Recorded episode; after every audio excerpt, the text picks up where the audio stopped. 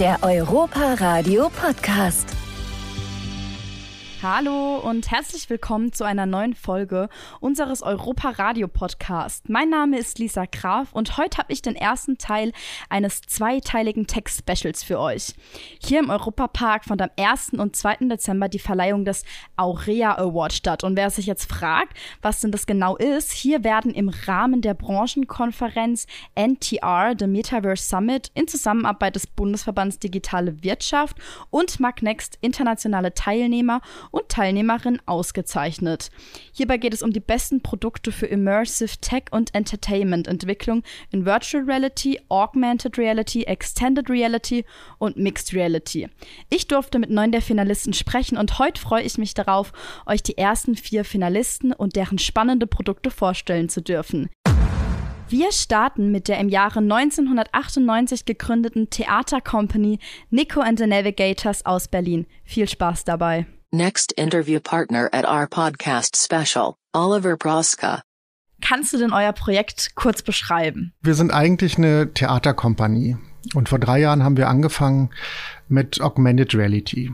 Das war zum Bauhausjubiläum und dieser Aspekt Kunst und Technik eine neue Einheit haben wir versucht auf eine neue Art und Weise ernst zu nehmen und haben so die erste größere Augmented Reality Performance eben 2019 gemacht. Und da kamen genau gerade die ersten Augmented Reality Brillen raus, die wirklich richtig gut funktionierten. Ich habe gelesen, man kann mit sich selbst ein paar de deux tanzen. Wie funktioniert denn das? Genau, das war jetzt die Einführung und jetzt äh, haben wir eben dieses Jahr eine neue Produktion gemacht. Die muss, du musst dein Leben rendern. Und äh, da hatten wir Tänzer, die eben vorweg Sachen mit Datenanzügen eingetanzt haben und äh, dann praktisch in der Brille genau das wieder sehen, was sie vorher eingetanzt haben und dann in den eigenen Dialog mit sich selbst gehen. Das, was wir entwickelt haben, wir haben das äh, AR Loop Machine genannt. Das ist dieses System, dass man relativ einfach Daten übertragen kann und dann sieht man das in vielen Brillen gleichzeitig. Das ist eigentlich ganz offen. Man kann unterschiedlichste Sachen da reinbringen. Man kann Tänzer reinbringen, man kann Objekte reinbringen. Das heißt, man kann einfach einen Tänzer aufzeichnen oder sich selbst aufzeichnen oder seinen Partner aufzeichnen und dann mit dem interagieren. Also das Besondere und das fasziniert mich an Augmented Reality auch immer wieder, dass man ja den realen Raum und auch die anderen Menschen um einen herum sieht. Und es ist eben nicht nur, dass ich mit einer Person tanze oder mit mir selbst tanze, sondern dass es ja auch noch beobachtet werde von den anderen. Das hört sich sehr cool an. Das könnte man sich bei uns hier im Europapark auch vorstellen. Wir haben ja die Talent Academy, wo auch ähm, viele Kiddies sind, Jugendliche, die hier tanzen äh, miteinander oder auch alleine. Wo könnte bei uns denn RR zum Einsatz kommen? Also was wahnsinnig faszinierend ist und alle immer das lieben, ist dieses äh, Malen im Raum. Also wir haben eine Sache jetzt auch entwickelt, dass wir ähm, eine Person haben, die malt Bewegungen in den Raum und eine andere Person tanzt die nach. Und dann muss man sie wirklich wieder im Raum ausprobieren. Man muss wirklich diese Brillen aufsetzen, man muss Workshops machen und je mehr Leute damit arbeiten, umso mehr Ideen stehen damit auch dann. Und ähm, dieses Mischen der realen Welt und so einer szenografischen Welt finde ich unglaublich spannend dann kann das ja auch, hat es ja auch was Gemeinschaftliches. Man sagt ja oft, naja, alles, was mit der Technik und mit der Digitalisierung zu tun hat, das ist jetzt nicht mehr so, dass man wirklich dem Menschen nah ist, aber das hört sich für mich schon sehr nach Gemeinschaft an. Also das war eigentlich auch das Ziel. Jetzt machen wir diesen Education Workshop jetzt die nächsten zwei Wochen. Diese Technik-Nerd-Kids, die eben eher am Computer sitzen und die Tanz-Kids, das sind ja so, gibt es in jeder Klasse auch ganz unterschiedlich formierte Leute, die eigentlich über so eine Ebene zusammenkriegen. Daher kam dieses AR und Tanz auch zustande. Und bin jetzt sehr gespannt, wie das letztendlich funktionieren wird, wenn diese Theorie, diese beiden Welten aufeinandertreffen zu lassen, äh, diese und nächste Woche aufeinander trifft, so als ein erstes Laborprojekt. Ja, das hört sich total spannend an und auch für den Europapark. Wir stehen ja auch für Gemeinschaft und genau deswegen freuen wir uns auch sehr, dass Sie heute hier bei uns waren im Podcast und bedanken uns natürlich. Es hat mich sehr gefreut. Vielen Dank Ihnen. Vielen Dank.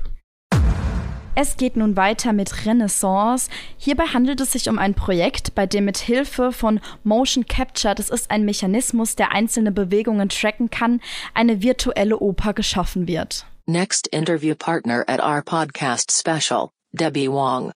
I have some questions for you about the project and uh, the Europa Park. Uh, storytelling and the communal experience play a big role at Europa Park. Can you compare your business model with modern opera performances with a visit to a theme park?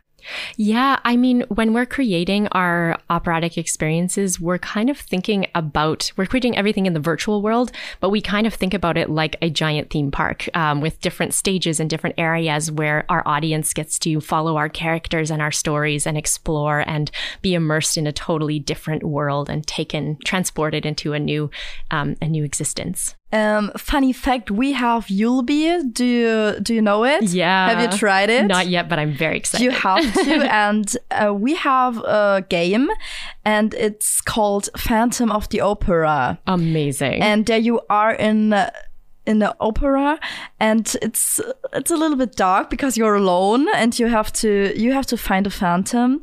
But i think it's it it would be so interesting for you because of the project. That sounds really fun. You have to try it.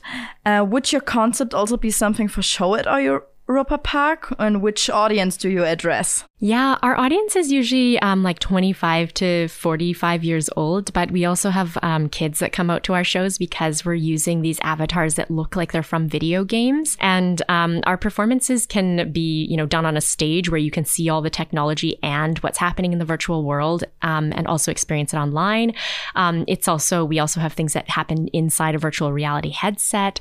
So it's meant to be multi platform and installed across across different locations. So it would work very well. Would it work with many other music directions or just with an opera? Well, we, the way we use the word opera is a little less strict than what okay. most people have in mind. So our music tends to have hip hop beats, beatboxing, opera singing, soul singing. It, it's a fusion of different styles usually. Oh, nice. Because I, I think opera sounds very classical mm-hmm. and a bit intellectual at first. Is the audience ready for progress and innovation, or did you have to fight for acceptance? I think our audience is definitely ready for innovation. I think some of our colleagues who are running, you know, historical opera companies are still uh, still needing a little convincing. I can understand. I would like to to try the project with some hip hop, maybe. Yeah, hip hop opera. hip hop opera. Yeah. Okay. Um Thank you so much for being here in our podcast. You have to try Phantom of the Opera and you'll be uh, right here in the dome. And thank you so much for being here. It was a pleasure. Thanks thank for having you. me. Um Kolnagi in Kollaboration mit Endava geht es im nächsten Interview. Und hierbei handelt es sich um eine virtuelle Kunstgalerie, die es ermöglicht, Werke alter Meister in einem virtuellen Raum zu betrachten. Ich finde, es hört sich sehr spannend an. Wollen wir mal reinhören? Next interview partner at our podcast special, Thomas Bedenk. Mit eurem Projekt können ja auch Kunstwerke an jedem Ort von der Welt aus bestaunt werden. Das stimmt, oder? Ja. Das heißt, ich muss dann nicht mehr nach Paris ins Louvre fahren, um da mir die Mona Lisa anzuschauen, sondern kann das sozusagen daheim im Wohnzimmer anschauen. Oder wie muss ich das genau verstehen? Genau, das läuft auf jedem Gerät, ob das jetzt ein Handy oder ein Tablet oder ein Computer ist. Und äh, zwar wird das in der Cloud, also im Internet quasi berechnet und wie ein YouTube-Video an den Nutzer geschickt. Ähm, äh, dadurch kann das in höchster Qualität gerendert werden, auch äh, auf Geräten, die das eigentlich sonst nicht können. Und ähm, ähm, für Kolnagi, also eine, eine Art eine, eine Kunstgalerie, äh, haben wir das umgesetzt und man kann die, äh, die, die Bilder, in dem Fall äh, ein, ein Old Master Painting, also aus, eine, aus dem äh, 18. Jahrhundert, äh, äh, kann man da in allen Details mit 424 Megapixel bestaunen und wirklich dreidimensional erleben und äh, wird da auch auf einer geführten Tour mitgenommen und erfährt alle möglichen Informationen über dieses Gemälde. Dreidimensional, also auch mit einer VR-Brille oder ist es in einem Raum, wo das hinprojiziert wird? Ja, es äh, ist im Moment nicht mit einer VR-Brille zugänglich. Das wäre aber von der Technologie kein Problem, das zu machen. Im Moment ist es so, dass man das eben wie in einem Spiel quasi auf seinem Handy oder auf äh, im Browser am Computer ähm, ähm, durch diesen dreidimensionalen äh, Galerieraum läuft und da diese Bilder aufgehangen sind und man aber auf interaktive Art zum Beispiel auch ein äh, X-Ray anschauen kann, sich anschauen. Dadurch kann man so sogenannte äh, äh, sehen, die der Künstler ursprünglich anders malen wollte. Also zum Beispiel sieht man im, im, im X-Ray, ähm, dass äh, der, die, die eine Hand, die da gemalt wurde, ursprünglich als Faust gemalt wurde und erst später ausgestreckt äh, tatsächlich im Bild ähm, umgesetzt wurde. Also man kann dann zwei Versionen zum Beispiel von dem Bild auch sehen, wie es vielleicht geplant war und was vielleicht sozusagen unten drunter ist und wie es dann im Endeffekt aber eigentlich rausgekommen ist. Und man hat sogar noch äh, äh, Vergleich mit drei anderen Versionen des gleichen Gemäldes, weil der Künstler ähm, und, und die sind zum Beispiel im Louvre eben schon ausgestellt, diese Version, oder in Birmingham ist eine andere Version und die sind schon in der äh, bekannt quasi und das war äh, eine neue Variante, die da äh, entdeckt wurde und ähm, und dann kann man die auch diese vier verschiedenen Varianten des gleichen Sujets untereinander vergleichen. Und was ist jetzt genau der Unterschied, wie wenn ich mir jetzt zum Beispiel einfach ein Bild auf Google suche von der Mona Lisa und mir es da anschaue?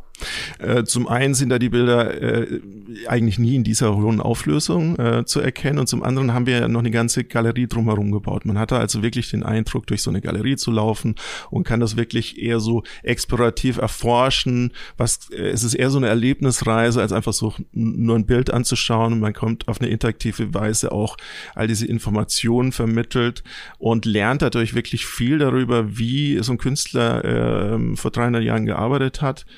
Ähm, und ähm, sogar mehr, äh, wie man im Museum häufig über so ein Bild erfährt, ja, weil man natürlich zum einen diese verschiedenen Varianten hat, äh, man äh, viel, viel da, dazu noch ähm, auf der Tonspur erzählt bekommt und äh, selbst wenn man in echt vor diesem Bild äh, steht, kann man ja häufig gar nicht so nah ran, äh, dass ja. man das in dieser Auflösung äh, sehen könnte und ähm, und das gibt ganz neue Möglichkeiten und vor allem kann man es halt im ganz auf der ganzen Welt so betrachten und nicht nur in der eigentlichen, das war in London in einer Galerie ausgestellt und über diese Möglichkeit habe ich natürlich jetzt, und das wurde wirklich, wir haben uns die Daten angeschaut, äh, von 50 Ländern dieser Welt äh, äh, sind User gekommen und haben sich diese, dieses Gemälde angeschaut. Ja, sehr cool, wenn man zum Beispiel keine Zeit hat oder gerade mal die Mona Lisa sehen will, obwohl man nicht im Louvre ist, dann ist es natürlich mega praktisch, wenn man das zu Hause vom Wohnzimmer aus einfach machen kann.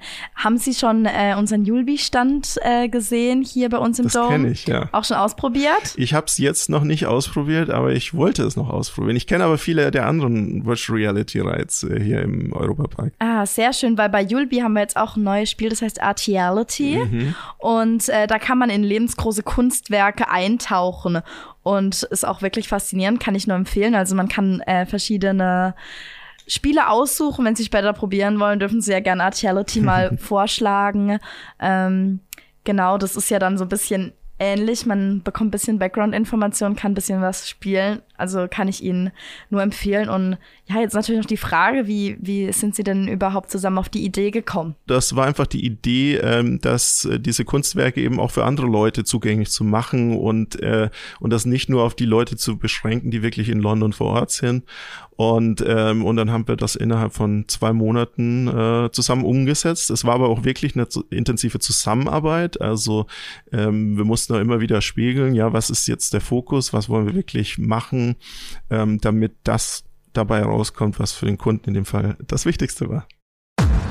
Beim Lynx R1 handelt es sich um ein eigenständiges Mixed Reality Headset, das Virtual Reality und Augmented Reality kombiniert. Es besitzt ein großes Sichtfeld, sechs Kameras, räumliches Audio, hochwertiges räumliches Tracking und realistische Farbwiedergabe. Und hierbei wird die Umgebung mittels zweier integrierter Kameras gefilmt und auf die Displays gestreamt, wo sie beliebig um RR-Elemente erweitert werden kann. Und mehr dazu im folgenden spannenden Interview. Next interview partner at our podcast special, Stun Larok. My question is Do you think the VR game can be expanded to include your headset? I think my headset can be used pretty much everywhere. Uh, you know, the we we built uh, headsets uh, for any kind of uh, ap application, including entertainment and gaming. And uh, can you describe it with the field of view of insects, or how should I imagine that with all the cameras that are like eyes for you? Yeah, well, uh, two of the two of the two of the six cameras are your eyes, one for each eye. And what we are doing is try to bring you an image that feels as real as possible with very low latency. And this is, you know, or, my job is to trick your brain. And what are the other four cameras for? So two of them are for hand tracking, tracking your hands. So Mm-hmm. you don't need to have controllers in your hand. You, you can just use your hands freely. Okay, it's you just cool. have cameras on your hands? no, you, you have cameras looking at your hands to do hand tracking. Oh, okay, okay. And two others are scanning the room around you to see how your head is moving. And then you can play games like we do it with Yulby. Exactly. Okay, thank you so much for being in our podcast. It was a pleasure. Thank you so much. Thank you very much, Cesar. Also ich persönlich finde es super spannend, was heutzutage alles möglich ist. Und das waren nur die ersten vier der Finalisten. Und wenn ihr genauso interessiert seid wie ich und noch mehr über den Aurea Award erfahren wollt, dann schaltet das nächste Mal auf jeden Fall wieder ein. Und in der nächsten Ausgabe sprechen wir nämlich über die fünf weiteren Finalisten und bekommen noch mehr Einblicke in weitere innovative Projekte. Ich freue mich auf euch. Bis in zwei Wochen.